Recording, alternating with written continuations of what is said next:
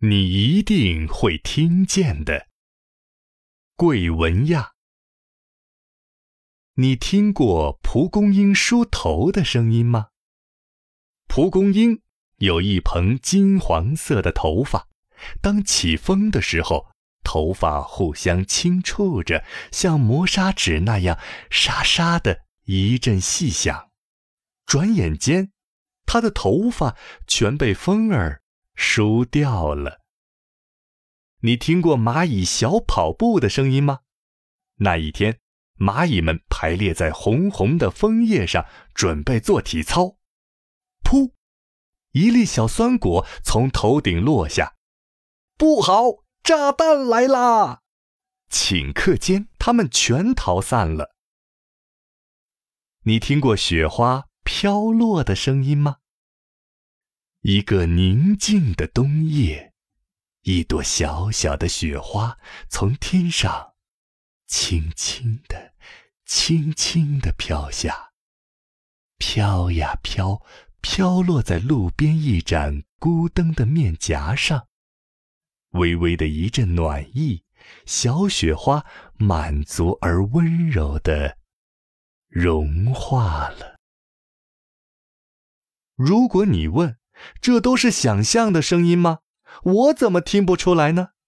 那么我再说清楚一点儿，你总听过风吹的声音吧？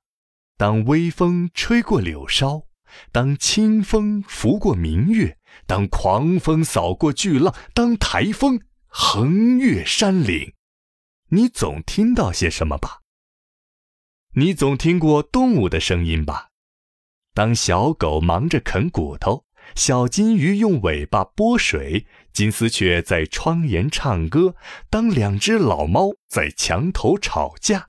三只芦花鸡在啄米吃，你总能听见些什么吧？你也总听过水声吧？当山间的清泉如一道银箭奔向溪流，当哗啦啦的大雨打向屋脊，当小水滴清脆地落在盛水的脸盆里，当环卫工人清扫水沟里的落叶，当妈妈开水龙头淘米煮饭。你总该听到些什么吧？说的明白一些，只要你不是聋人，只要你两只耳朵好好的贴在脸侧，打你出生那一刻哇哇大哭起，你就在听，就不得不听。